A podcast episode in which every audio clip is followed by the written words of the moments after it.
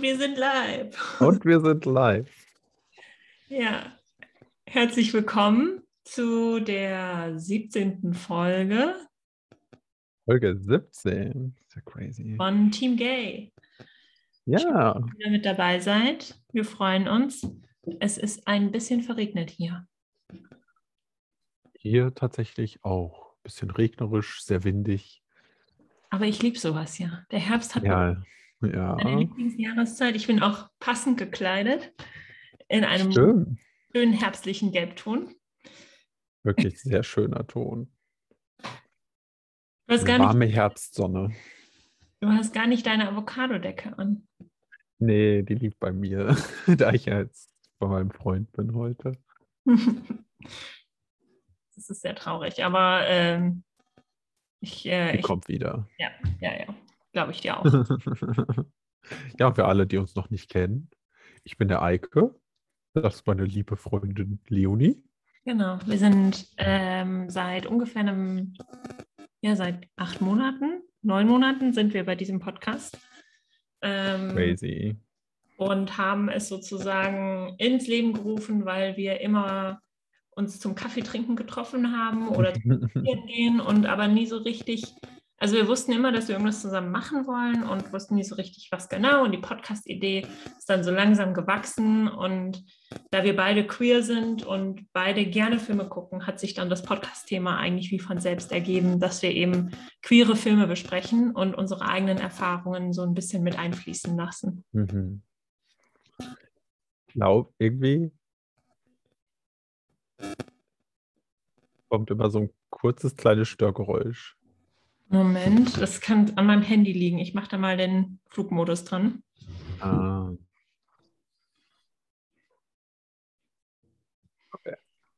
Ja, Ja, ja, ja, jetzt höre ich auch nicht mehr. Gut. Ja, wollen wir dann anfangen mit der, ähm, mit dem musikalischen Segment der Folge? genau. Ähm, wir äh, haben immer am Anfang der Folge so ein kleines Segment, wo wir ein Lied vorstellen, was wir in der Woche gerne gehört haben. Aber ähm, das können wir leider nicht mit einfließen lassen ähm, als tatsächlichen Song, weil dann man das nur auf Spotify hören kann. Deswegen spielen wir das einfach immer nur so ein bisschen von unseren Handys ab. Ja, ja. Ähm, Möchtest ich du hab- anfangen? Ja. Ähm, dann muss ich allerdings meinen Flugmodus wieder. Achso. oh. Kriegen wir bestimmt hin. Also ich habe ein Lied, das heißt äh, Wish You Were Gay. Das ist nicht das von Eli Billie Eilish, Ah, okay. sondern ähm, von äh, Claude oder Cloud. Ähm, und in dem, ähm, in dem Refrain heißt es, I wish you were gay so you could just hold me, call me your babe instead of your homie. Don't know what to say, but I wish you were gay. Und ich spiele euch einfach mal ein paar Sekunden des Anfangs davon vor. Oh.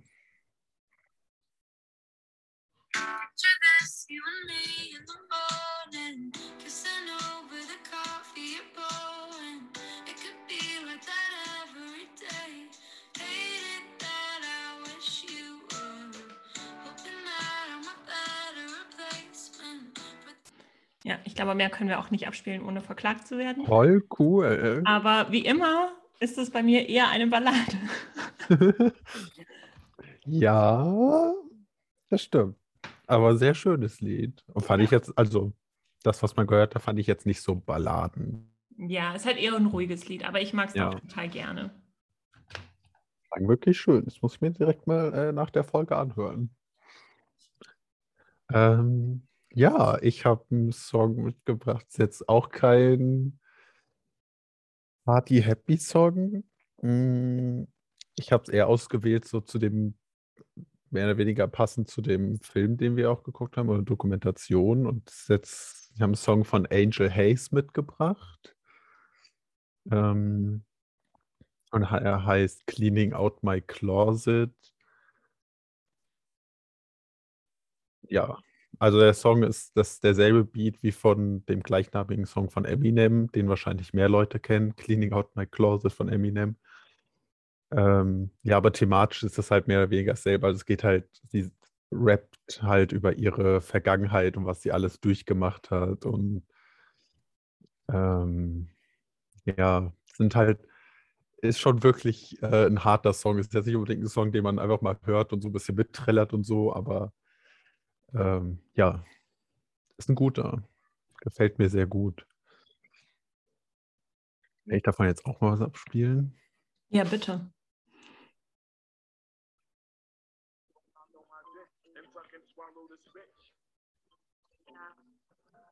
might get a little personal.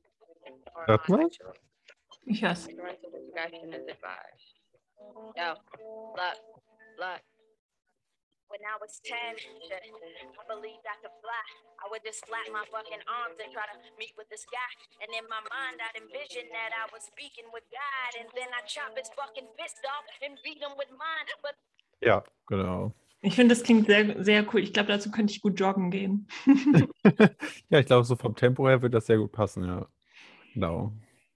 Und da ist halt sehr, schon sehr düster, ihre, Lebensgeschichte. Und deswegen fand ich das irgendwie sehr passend zu dem, zu der Doku, die wir geguckt haben. Das passt und mein Lied passt, naja, so ein ganz kleines bisschen auch. Auch schon irgendwie, ja. Ähm, ja, wir haben diese Woche eine, einen Dokumentarfilm geguckt.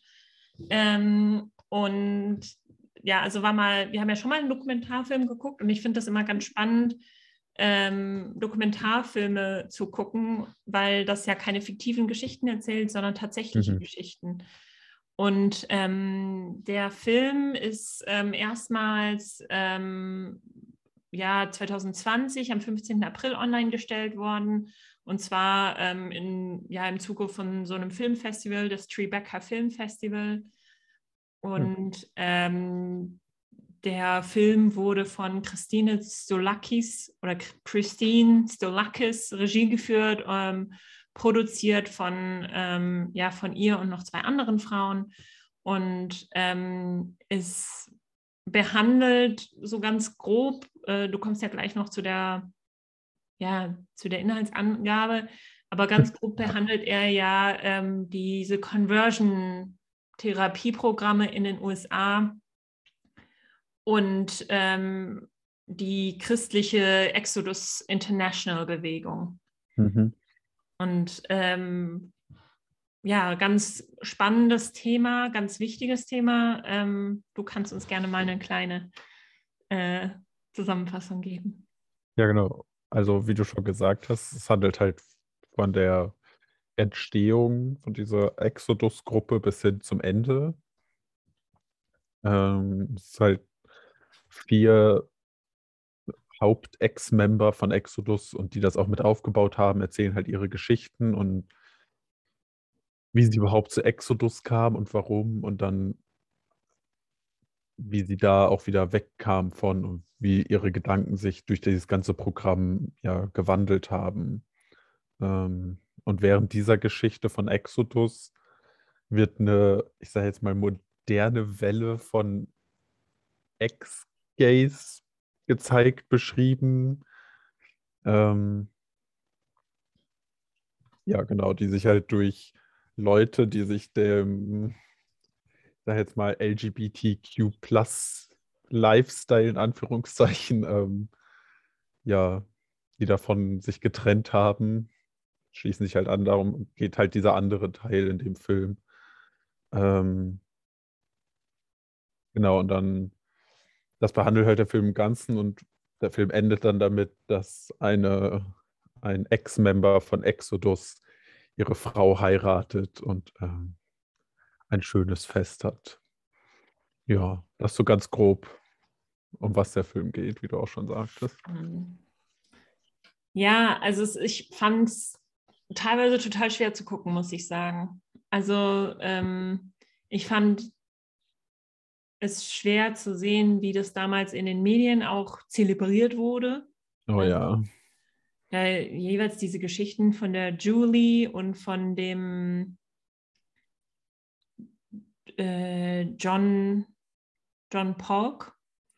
Das sind beides so die, die eben auch, die haben ja auch so Führungsrollen dann übernommen und waren auch Mhm. so ja, krasse Symbolfiguren für diese Ex-Gay-Bewegung. Und ich fand es total schwer mit anzusehen, wie eben damals die Medien dann auch reagiert haben. Also in diesem, ja, dann in so einer Talkshow, dass er dann auch gefragt wurde, ja, du hast jetzt auch gar keine schwulen Gefühle mehr und Ja.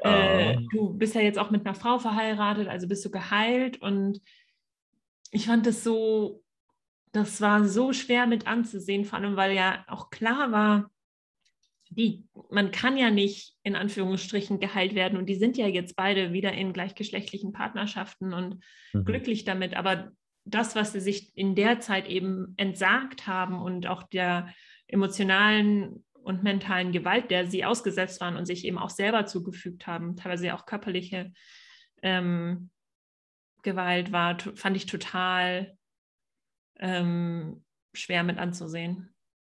Ja. Nee, voll. Kann ich nur so unterschreiben. War halt teilweise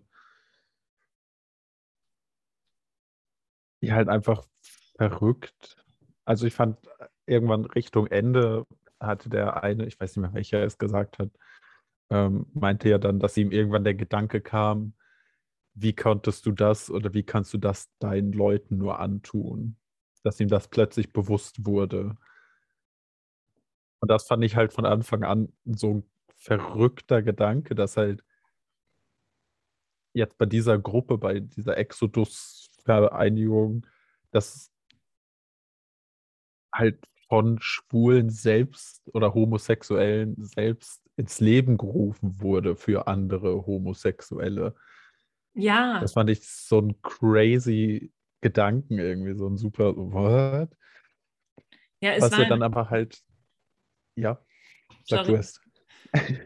Ich wollte nur sagen, dass das halt noch, dass halt zu der Zeit, als das entstanden ist, hat den halt die Welt und die Medien den so in die, in die Hände gespielt mit der ganzen AIDS-Krise. Das konnte man halt alles sehr gut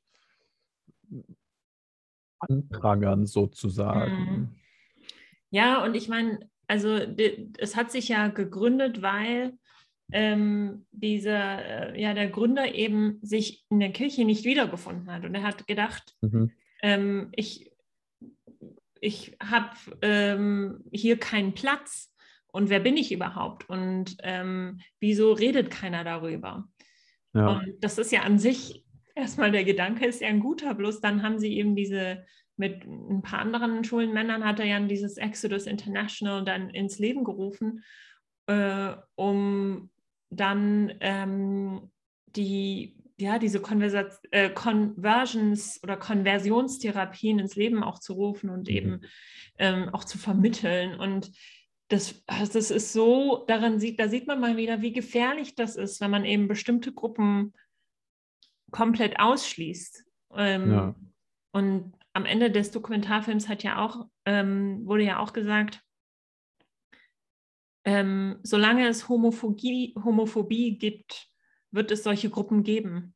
Und das muss nicht mal eine institutionelle Gruppe vom Staat aus sein, sondern das machten die Gruppen dann auch teilweise selber. ja. Und Ja, die haben ja auch danach gesagt, als sie irgendwie am Ende dann erwähnt haben, dass Exodus sich ja dann aufgelöst hat.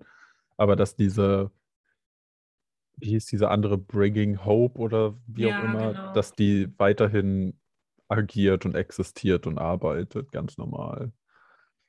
Dass es halt wirklich nur so ein, eine Gruppe ist, die da extrem groß wurde und dann sich aufgelöst hat. Aber ich will, also, ich möchte eigentlich gar nicht wissen, wie viele hunderte, tausende andere Gruppen es noch in der USA vor allem nur alleine gibt, die sowas immer noch durchziehen und promoten.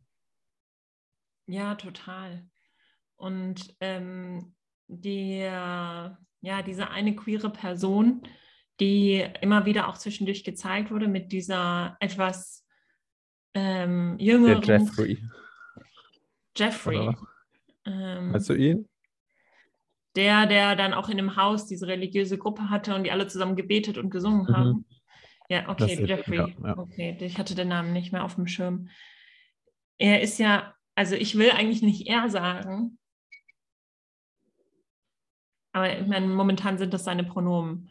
Mhm. Ähm, er hat ja angegeben, dass er mal eine Transfrau war und dass er dann davon geheilt wurde. Ja. Und dass er, dass er vergiftet war und dass er ähm, nicht mit Jesus gelebt hat und dass er jetzt mit Jesus lebt und dann feiert er diese großen religiösen Partys da in seinem Haus und das, das fand ich so bizarr, so, So bizarr. so bizarr. Also der ist in unserem Alter und Mhm.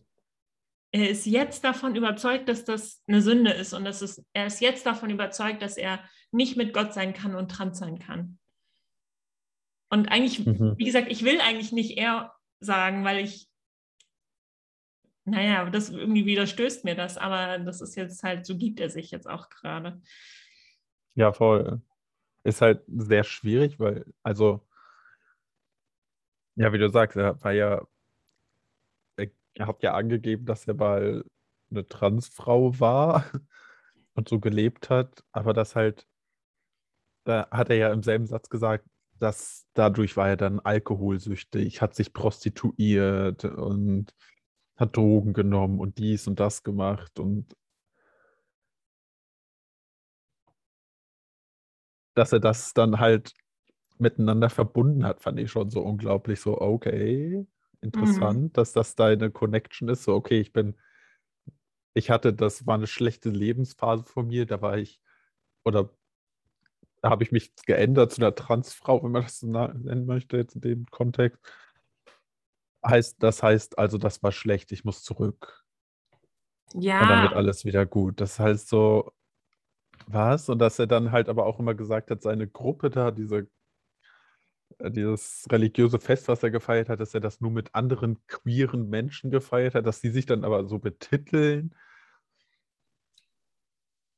aber eigentlich ja alle dem, äh, diesem Lifestyle in Anführungszeichen entsagt haben. ja, Und ich also möchte, ich fand es auch ganz, ganz strange. ja, und ich möchte jetzt auch nicht super oberflächlich sein und äh, sonst was, aber als man diese Gruppe gesehen hat, 80 Prozent waren die größten homosexuellen Klischees, die ich je in meinem Leben Ja. gesehen habe. Ja, ich fand es auch total erschreckend. Ähm, hast du schon mal Erfahrungen mit Religion und Sexualität gemacht, die dich dann nachhaltig beeinflusst hat? Also ich bin ja auch sozusagen katholisch groß geworden. Ja. Jetzt nicht super strikt oder so, aber ich habe halt schon Kommunion und Firmung und sowas mitgemacht. Mm. Ich glaube nicht so wirklich, weil ich persönlich für mich recht früh dieses Konzept von Kirche und Religion und Glaube hinterfragt habe. Und ich recht früh für mich persönlich festgestellt habe, dass das nichts ist und dass ich mich, dass ich darin kein, ich jetzt nicht sagen, kein Wert, das klingt so super fies, aber halt, Es hat für dich nicht Halt geboten Ja. in dem Sinne, Ja, dass du genau. es unbedingt in deinem Leben behalten wolltest. genau, und deswegen Ja. war halt dann immer die Ansichten und so, die damit dann kamen, immer so, naja, gut, also, hm. Also deswegen persönlich, mich hat es jetzt nicht unbedingt geprägt. Ich weiß doch, dass mein, mein Firmenlehrer, Priester, Pastor, ist noch immer, äh, weil es damals rumging, dass ich wohl schwul sei, dass er das auch mitgekriegt hat und das unbedingt aus mir rausholen wollte bei einer Beichte. Was? Ja. Weil wir Kathol also ich weiß nicht, wie das bei Evangelischen ist, bei einer ähm, Konfirmation, aber wenn wir Kommunion machen oder und, und Firmung, müssen wir halt vorher immer beichten gehen. Nee, das gibt es bei uns nicht.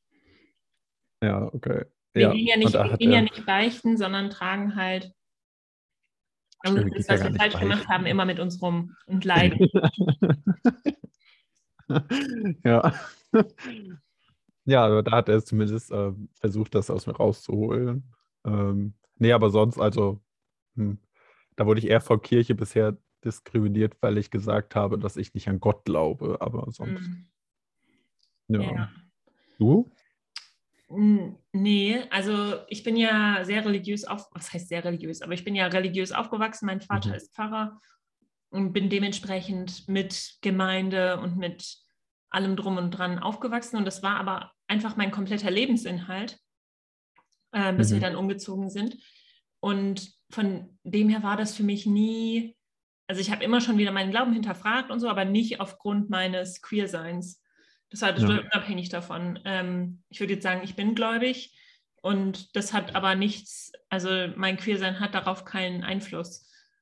Ähm, und mein Vater ähm, beschäftigt sich auch seit ein paar Jahren sehr intensiv so mit der ganzen LGBT-Thematik und ist sehr Mhm. aktiv, was da so Gleichberechtigung angeht. In, ähm, in der Landeskirche, in der er arbeitet, ist das auch, bewegt sich da gerade ganz viel und das ist eigentlich auch ganz Voll schön zu cool. sehen. Und ähm, er hat, in, hat einmal ähm, gesagt, und das fand ich total spannend, dass allein schon in, in der Schöpfungsgeschichte, weil es hieß, Gott schuf den Mensch als Mann und Frau, dass schon da eine Vielfältigkeit zu sehen ist des Menschen in äh, Geschlechteridentität und Sexualität, weil klar sind das Parameter von, ähm, die so aufgeschrieben wurden, Mann und Frau, aber das heißt nicht, Mhm. dass es nichts anderes gibt. Das Beweis einfach nur Beweis dafür, dass es die Vielfältigkeit gibt unter den Menschen. Das stimmt. Und dass es eben unterschiedliche Arten gibt, Mensch zu sein und unterschiedliche Wege gibt, sich zu identifizieren und zu lieben. Und das fand ich total spannend, weil so hatte ich diese Zeile nie, nie interpretiert. Nee, ja. Ähm, und das fand ich total schön und total cool, dass er das so gesagt hat. Und ähm, da gibt es bestimmt andere Meinungen, aber ähm, bei der Bibel, ich finde es total wichtig, dass man halt immer wieder die in einen neuen Kontext setzt und neu hinterfragt und auch kritisch liest. Und das ist ja auch das, was Theologie eigentlich ist. Ja, und ja. ähm, das ist ja kein, Theologie ist ja nicht ein, ein äh, Auswendiglernen der Bibel, sondern ein Hinterfragen und Erfragen und analysieren und entschlüsseln und in Kontext setzen und Literatur, die irgendwie kritisch lesen und geschichtskritisch lesen. Und ähm, deswegen machen mich dann auch solche Berichte total traurig von Menschen, die eben sagen, also wie jetzt der, der eben Exodus gegründet hat, hat sich in der Kirche nicht wiedergefunden und ähm, hat das Gefühl, dass er da keinen Platz hatte und ähm, hat dann auch, ähm, also dass Bibel und Glaube so schwarz-weiß gesehen wird dann. Ja, Also Das das, ist auch so, ja, ich kann nicht schwul sein und gleichzeitig an Gott glauben oder so. Ja. Ich muss ganz kurz mal ein Foto machen, weil da ist nämlich ein wunderschöner Sonnenuntergang. Ich bin gleich wieder da. tu das.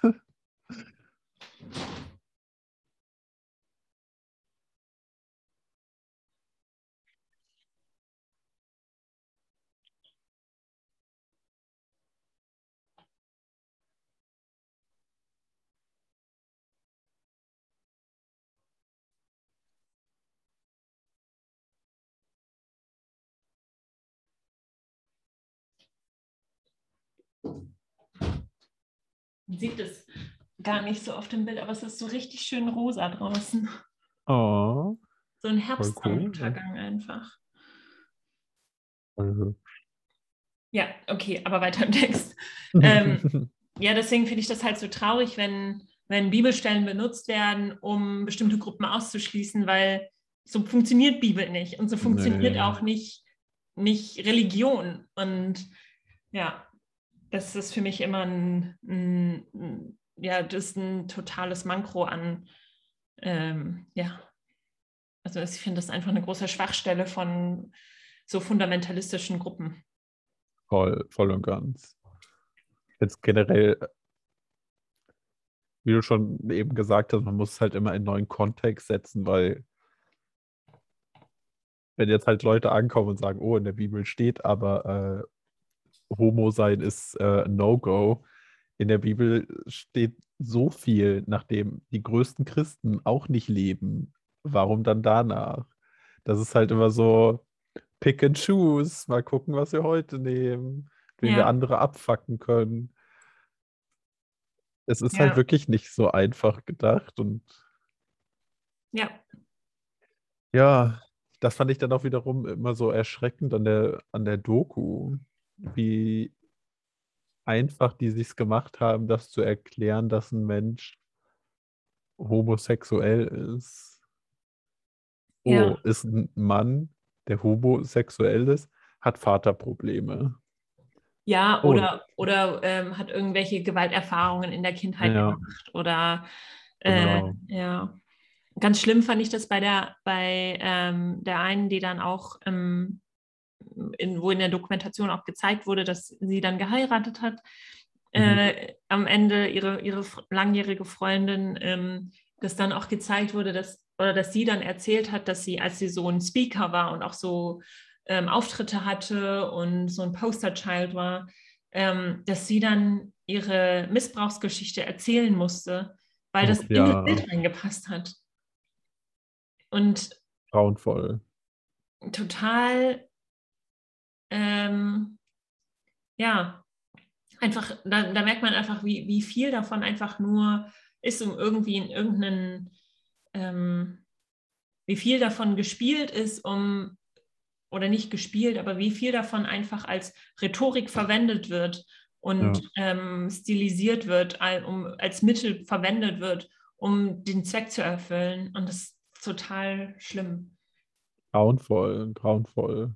Das ist jetzt dasselbe wie, haben wir auch irgendwo in der Dokumentation gesagt, dass sie ja mehr oder weniger mit den Psychologen, die da mit denen im Vertrag waren, sozusagen beschlossen haben, mehr oder weniger, dass die Psychologen Exodus äh, Credit geben, sozusagen, dass es halt was wirklich ist, was funktioniert und äh, wissenschaftlich belegt ist. Und Exodus hat den Psychologen halt die Patienten gebracht, Ja, durch die ordentlich Geld gescheffelt haben. Das ist halt so traurig anzusehen. Und dann überlegt man sich noch, wow, und die, die ganz oben saßen und das alles mitbestimmt haben, sind selbst homosexuelle Männer gewesen, ja, die halt einfach so wahrscheinlich so beschissen behandelt wurden in ihrem Leben, dass sie das als Ausweg gesehen haben. ja. Und man sieht ja einfach auch, man erkennt ja auch in, in den Interviews, was für Traumata diese Zeit hinterlässt bei den Menschen, die Mhm. eben da Mitglied waren bei Exodus. Und ich habe mehrmals heulen müssen, weil es einfach so, weil mich das so getroffen hat, ähm, wie, ja, wie viel Liebe man sich da, die, die Leute sich dann teilweise entsagt haben, versagt haben. Also sie haben sich ein, ein, ein Leben in, im Reinen mit sich ja versagt, weil sie, ähm, weil sie gedacht haben, dass so wie sie sind, nicht, dass sie da so nicht geliebt werden können von Gott. Mhm. Ja, Und ähm, ja, also ich fand es ähm, sehr spannend, aber auch einfach sehr, hat mich sehr getroffen. voll, mich auch. Ich fand das halt.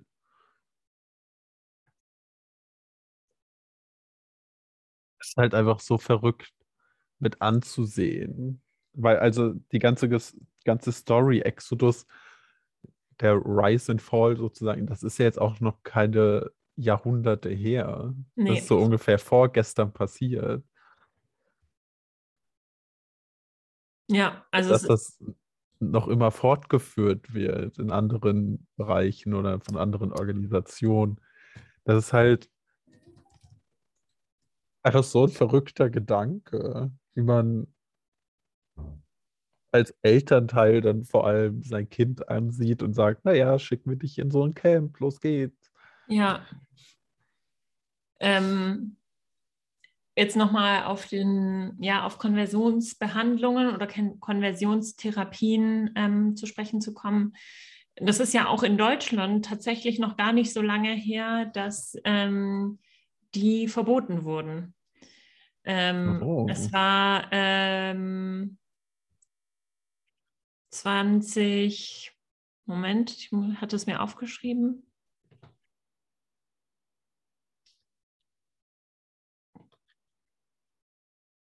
...2020, 7. Mai 2020. Was? Ja. Ähm, das wurde, das Gesetz heißt, das Ges also Ge Gesetz zum Schutz vor Konversionsbehandlungen und das wurde äh, beschlossen am 7. Mai 20, 2020. Und ähm, der Bundesrat musste dem Gesetz nicht zustimmen und es ist seit Mitte letzten Jahres in Kraft getreten. Und es wurden Konversionsbehandlungen an Minderjährigen verboten und ähm, auch eben an Volljährigen, wenn man eben das Gefühl hat, dass äh, deren Einwilligung auf Willensmangel droht, äh, beruht, also wie Mhm. Drohung, Zwang, Täuschung oder Irrtum. Ähm, und es soll auch Bewerben, Anbieten und Vermitteln solcher Behandlungen verboten werden. Ähm, Freiheitsstrafe, wenn man eben gegen dieses Gesetz verstößt, sind so ein Jahr. Und ein Bußgeld von 30.000 Euro.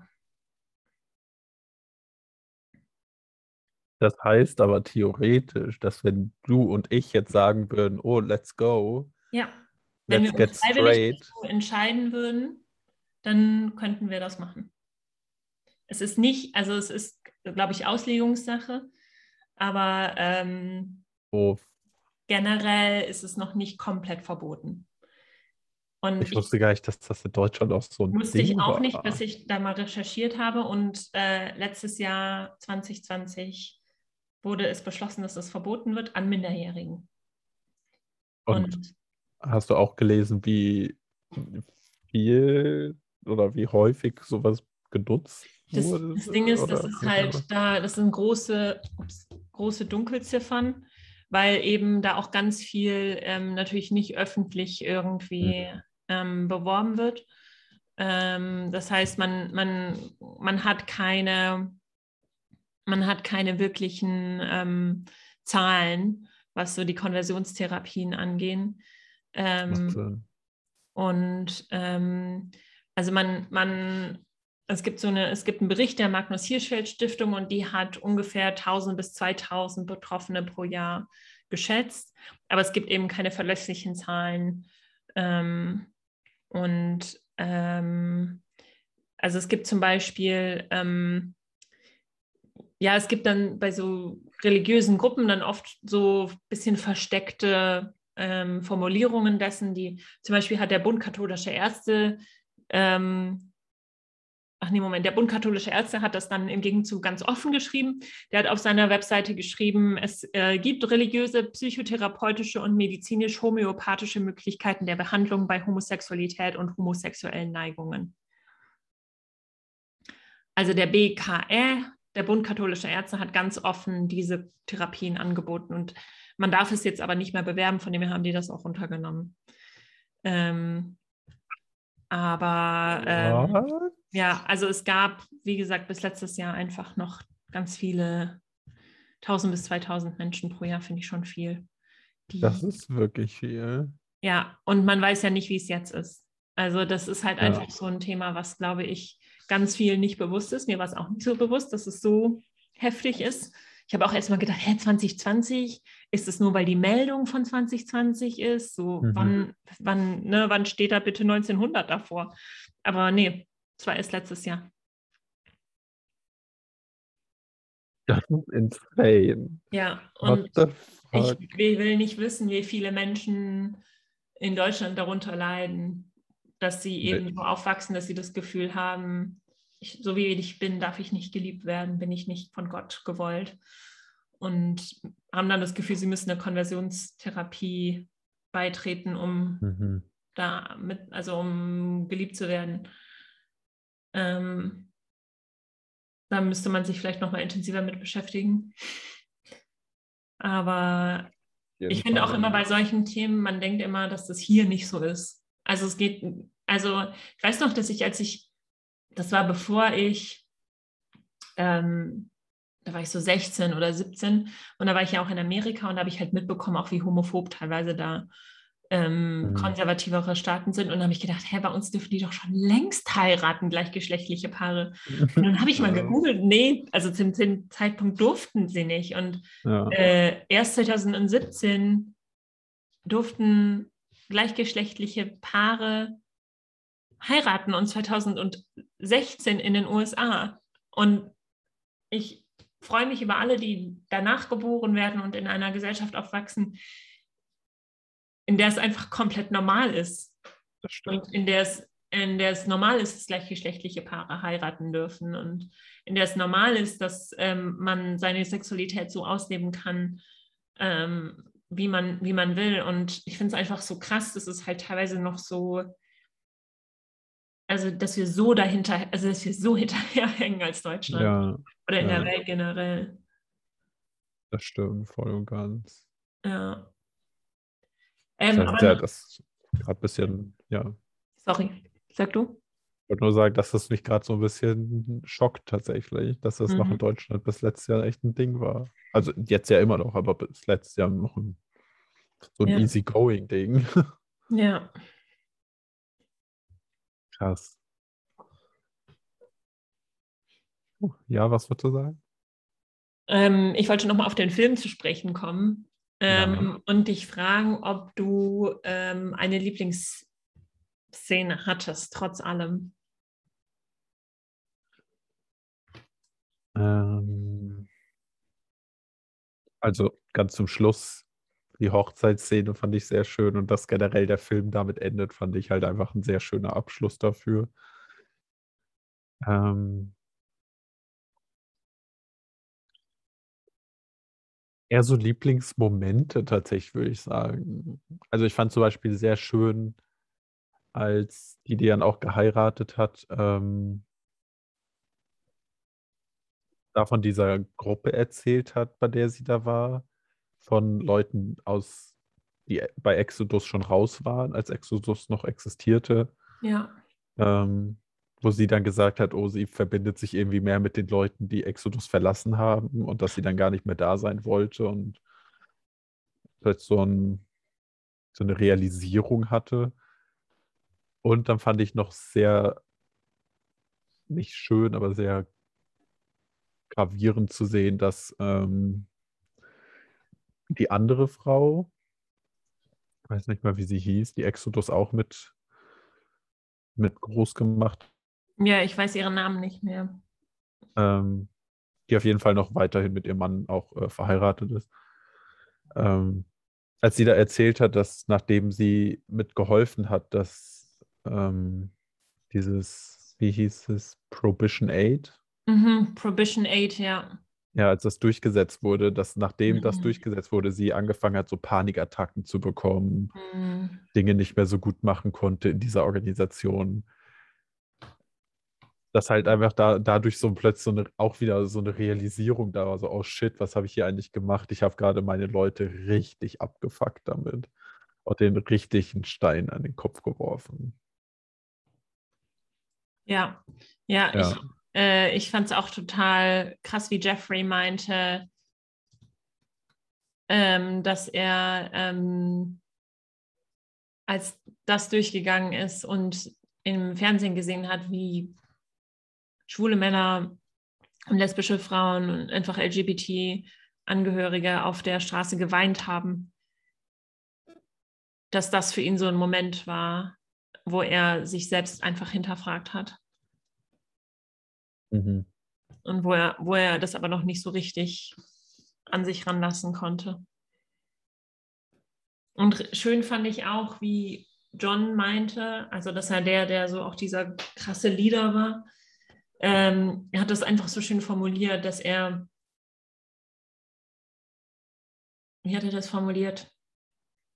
Er hat sich so sehr danach gesehnt, einen Mann zu lieben und von einem Mann geliebt zu werden. Und dass das Mhm. einfach ganz anders war, als eine Frau zu lieben. Und dass es einfach ähm, für ihn so, hat sich so sehr danach gesehnt und es hat ihm Schmerzen bereitet, nicht in einer gleichgeschlechtlichen Beziehung zu sein, weil es eben so, ähm, so ein großes Verlangen danach hatte. Und das, das hat, ähm, also ganz oft finde ich, wird halt, also gerade in so einem religiösen Kontext eben auch gleichgeschlechtliche Liebe oft nur auf die sexuell, also auf die sexuelle Ebene reduziert.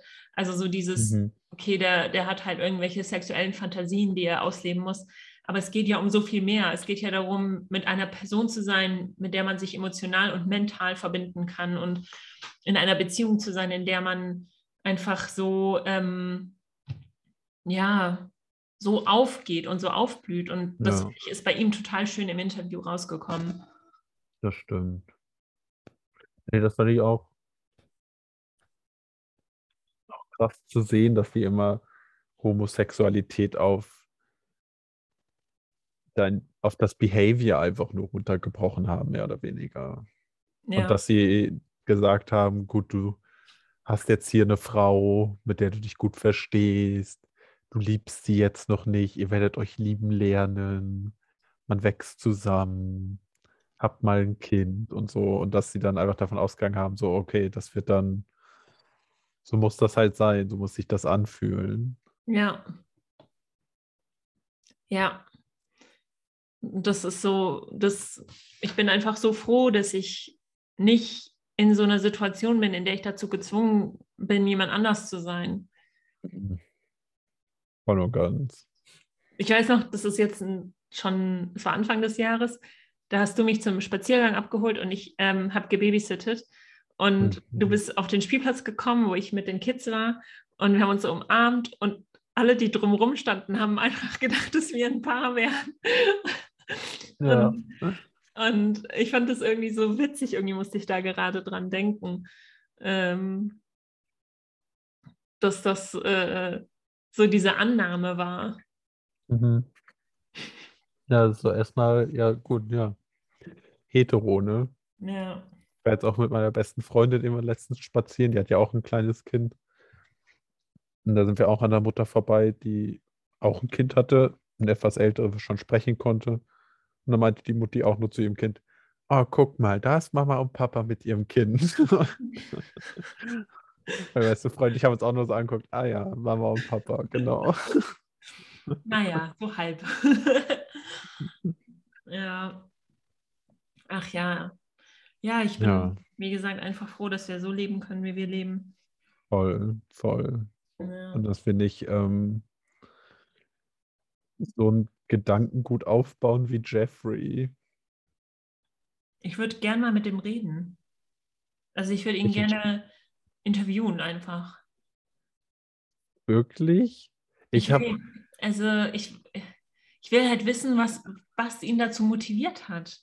ja, ja, das stimmt. Und, und wie er jetzt, also, keine Ahnung, ich, ich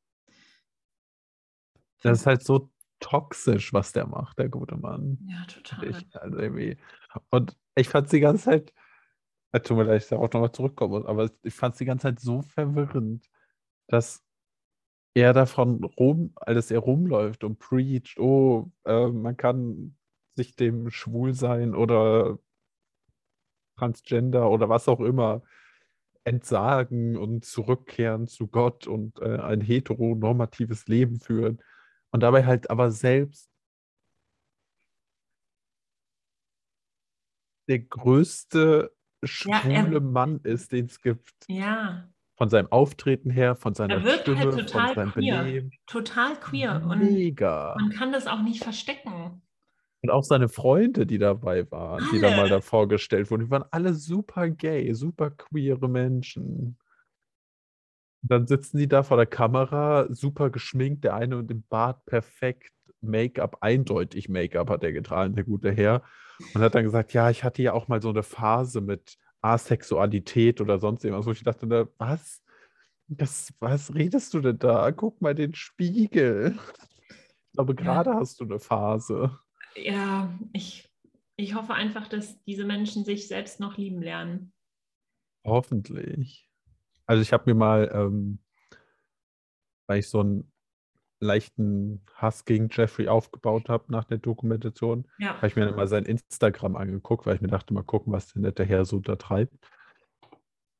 Überraschenderweise ist er natürlich auch gegen ähm, Abtreibung.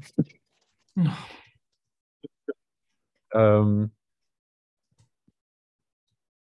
ja, ist also, wenn man da auf seinem Instagram so rumklickt und so Kommentare durchliest, sehr merkwürdig. Also, was er da so postet und so, das ist schon sehr very interesting. Ähm, aber ja, selbst da sieht man einfach, wie queer dieser Mann ist. ja. Ist so. einfach, ich war die ganze Zeit so verwirrt und ich habe mich auch dann gefragt mit diesem Freedom March und alles ist Regenbogen. Ich habe mich dann teilweise habe ich das falsch verstanden? Ja, ich habe dann auch. Seid ihr doch eine christliche, schwule Organisation oder so? Aber dann haben sie ja ständig davon gesprochen, dass sie sich ja alle dem entsagt haben.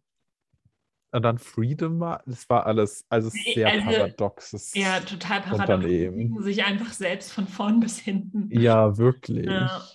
Ja, total crazy. Ja, Ja, was waren denn dann deine Lieblingsszenen? Oder war das die eben mit dem Interview? also genau, das, das war ein total schöner Moment und ich fand natürlich auch die Hochzeit total toll. Ähm, und ich fand einfach die Interviews alle total stark. Also Mhm. die Leute, die eben aus Exodus rausgekommen sind und davon geredet haben, ähm, wie es war, fand ich total starke Menschen.